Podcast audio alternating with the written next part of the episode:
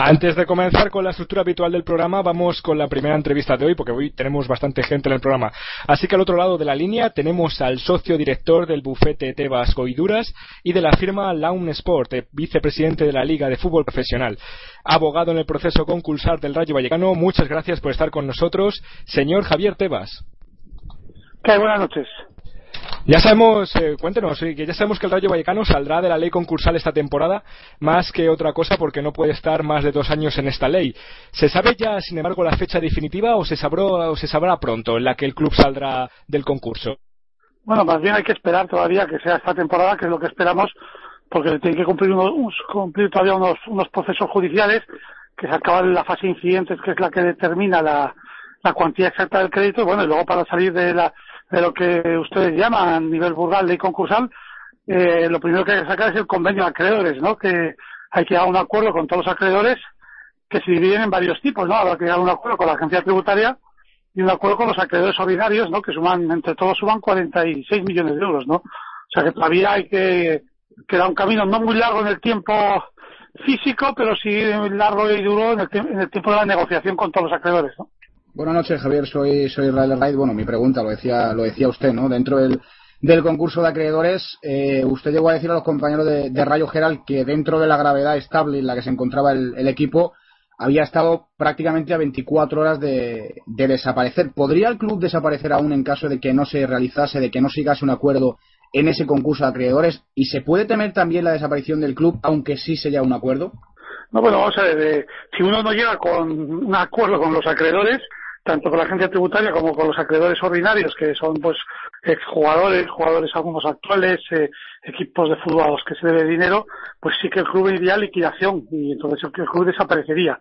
Después, si uno consigue el convenio, hay que cumplir el convenio, ¿no? Un convenio que veremos a qué plazo tenemos que pagar las deudas y pensemos que imaginemos que es a, a ocho temporadas e intentaremos que tenga alguna quita, pues claro, si uno no cumple con esos plazos, pues eh, ya de esos el club también desaparecería porque realmente el Rayo sale del concurso de acreedores cuando paga el último plazo del convenio que tiene con sus acreedores. O sea que todavía queda un camino largo eh, para que el, Rayo salga del concurso. Lo que pasa es que sí que es verdad que el sacar el convenio de acreedores, pues es, vamos a decir, es la fase fundamental de un concurso de acreedores.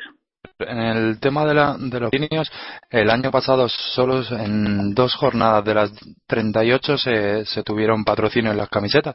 Este año eh, ya han visitado los dos grandes el, campo de Vallecas y solo ha habido publicidad en uno de ellos. Eh, ¿Se está trabajando en ello? Sí, me consta que el club está trabajando en ello, pero también consta que, que la situación del mundo del patrocinio está en una crisis eh, en todo el fútbol y yo creo que en todos los sectores, ¿no? Solo falta con leer los periódicos y las radios donde la publicidad lleva constante caída de un 25 o un 40% cada año, ¿no? Eh, veremos, vamos a ver si, si se puede conseguir para la fase final de la temporada más patro, algún patrocinio, pero no está nada fácil, son muchos clubes los que no tienen patrocinio, no, no se consigue con facilidad, no olvidemos que un patrocinador busca exposición, busca eh, repercusión y hoy con la caída de, de, la publicidad pues hay muchos medios, otros no en fútbol, digo, en otros que, que por igual retorno, igual coste está obteniendo al mejor medio de retorno, ¿no? Eh, buenas noches, Javier. Soy soy Víctor. Hace poco salía la, la, noticia de que de que la fundación también entraba en, en, en ley concursal. Eh, es el mismo es el mismo caso concursal, es distinto, ese o, o, van por casos separados, van por vías separadas. Bueno, van por casos separados, pero vamos a decir que más bien, pero con bastante unión, porque que corresponde al mismo juez de lo mercantil y el administrador concursal, porque al ser la fundación una deuda mucho más pequeña, solo hay un administrador concursal, pues es uno de los tres que tenemos en el, en el Rayo Vallecano, que es don Luis Pérez Gil. Hay una íntima conexión, ¿no? Porque la salida del concurso del, de, de, la fundación pues depende también de la salida del concurso del Rayo Vallecano. Bueno, soy yo otra vez. Eh, el Rayo Femenino, eh, qué papel está jugando en este en esta ley concursal. Eh, es una parte más eh, ha estado a punto también de, de, desaparecer aunque el rayo de primera siguiera siguiera adelante. Eh, las chicas pueden estar tranquilas sí bueno ahí están compitiendo no yo creo que siempre cuando se ha hecho una una, rest, una reorganización reestructuración del equipo porque hay que amoldarlo a la situación económica que tiene pues eh, siempre ha habido problemas con equipos que, que no sean del primer equipo no pero yo creo que desde el Rayo ha, ha hecho un sport, hay una sensibilidad por el Rayo femenino, porque yo creo que ya el Rayo femenino es parte de la historia del Rayo y así se entiende y bueno, y, se va a mantener ese estandarte del Rayo femenino. Esperemos que por nivel deportivo sea siempre las máximas categorías, pero a lo mejor en otras temporadas no puede ser así. Pero por ahora yo creo que el esfuerzo ahí está y, a pesar de los rumores y, que la situación es complicada por lo que suponía ese equipo, pero ahí está y se sigue manteniendo, ¿no? Hola, muy buenas noches, señor Tebas. Soy Dani. Eh, quería preguntarle si han ya visto las propuestas que se ha enviado la, nuestra plataforma y si las van a valorar o van a contestar o algo. Bueno, yo no estoy en el, día a día del club en ese aspecto, ¿no? Pero me consta que tanto el director general como, como el presidente, pues todo lo que llega, eh, eh, se estudia, se lee, se guste, les guste o no les guste, ¿no? Y se hace la valoración. Imagino que en el momento oportuno, pues se tendrá la contestación que hay. Yo personalmente no, no estoy en esa cuestión en el día a día de ese tema. Entonces, ¿quién tiene que contestar es Expresa o cómo va? Bueno, contestará pues el Consejo de Administración, que es al que le corresponde ese tipo de decisión, o, a través del director general, ¿no? Pero hablando en temas em, económicos, me imagino que esta propuesta sobre los abonos de media temporada es buena para, para el equipo y para su financiación, ya que sería llenar más el campo, ¿no? Hombre, lo que está claro, yo creo que el Rayo Vallecano está en una filosofía de que hay que procurar que pues que haya más gente porque arropa mucho al equipo. Esa es una afición que vosotros sabéis mejor que nadie, ¿no? Que aprieta, que está encima y cuanto más gente haya, mucho mejor.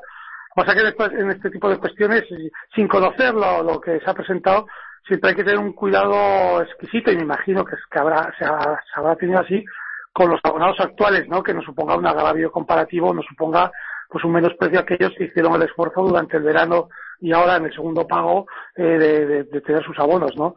Mientras se mantenga y, y no haya una pues una discriminación o parezca que puedan salir muy perjudicados, yo creo que desde el club es posible que se hagan todos los esfuerzos posibles porque eso me consta por mis conversaciones tanto con el presidente como el director general que lo que se está buscando es tener en, esta temporada eh, mucho arrope por parte de la afición, ¿no? Bueno, señor Tebas, ya para ir acabando la entrevista, un tema que está muy de boga últimamente, que es el de los horarios televisivos. Sabemos que el Rayo recibe bastante más dinero por derechos televisivos eh, que por el dinero que obtiene por abonos y entradas. También vemos que los operadores y la liga están estudiando cómo establecer esas 10 franjas horarias esta temporada para dar como más importancia a los equipos y que no se vayan solapando y, todo, todo este jaleo que estamos viendo últimamente en toda esta temporada. Sin embargo, ¿no ven las televisiones como un riesgo el vaciar los estadios? ¿No se está fomentando que exista una especie de seguidores de primera que están en sus casas y en los bares y unos seguidores de segunda en los estadios? Pasa que yo creo que, siendo verdad que se están produciendo menos asistencia a este campo, habría que hacer un análisis más profundo y objetivo. Yo creo que se está hablando sin muchos datos y pronto, para valorar esta temporada. Si tiramos un poco meroteca, el año pasado también empezó a haber críticas con los horarios.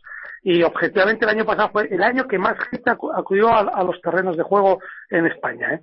Eh, habrá que valorarlo, pero lo que pasa es que yo creo que el, vaciamiento de los campos, si se produce, en el porcentaje, habrá que averiguar si realmente es un tema solo de horarios o realmente es un tema también de precios de las entradas que yo creo que, que toca ese el momento de que los precios de las entradas en el fútbol español tienen que bajar.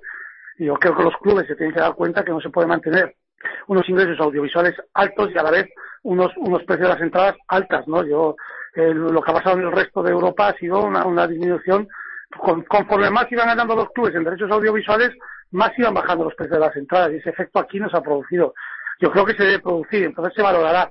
Es verdad que los horarios perjudican, pero vamos a ver, no todos los horarios perjudican. No todo el mundo juega todos sus partidos un lunes, por lo tanto, hay que hacer una. No, no, nos olvidemos que se juegan 380 partidos en primera división y que los lunes se, van a jugar los lunes o los viernes se van a jugar 38 de todos esos partidos. No es.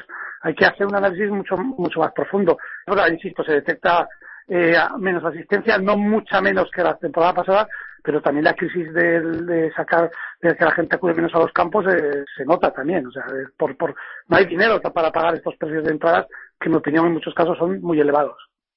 Bueno, yo para finalizar, quizás no sea una pregunta que, sea para usted, pero, pero bueno, hace poco hemos publicado un artículo porque somos el único medio que narra en directo los partidos de, del Rayo femenino. Las condiciones son tercermundistas, eh, ni una zona de medios ni nada. ¿A, quién nos quejamos, don Javier, para que nos pongan algo para narrar en condiciones al, Rayo femenino? Pues hay que quejarse, porque si uno no se queja, ¿no? El que ni llora no mama, ¿no? Me parece, yo creo que la queja es un derecho y más de, para intentar, pues bueno, yo creo que yo, ahora que lo hice, tomaremos nota y veremos a ver qué se puede hacer para que, pues, se pueda tener, pues, lo mejor posible acondicionado para que se puedan retransmitir esos partidos, ¿no? Entiendo que es difícil eh, eh, hacer constantes inversiones en estas cosas, pero bueno, si ya se está haciendo un esfuerzo por un medio de comunicación para transmitir esos partidos, pues a lo mejor hoy con todas las tecnologías que hay y todo como está, yo creo que pues a lo mejor poder algo en condiciones para que se transmitan los partidos no es tan caro como pensamos. Diríjase al club, al Consejo de Administración y yo creo que lo trataremos en el mismo. Muchas gracias, señor Tebas, por su presencia en este pequeño programa. Esperamos que su intervención haya ayudado a resolver eh, algunas de las dudas a todos los rayistas que nos escuchan sobre el desarrollo del proceso concursal del club y un poco como para la administración del mismo. Muchísimas gracias. Muy bien, a vuestra disposición cuando queráis.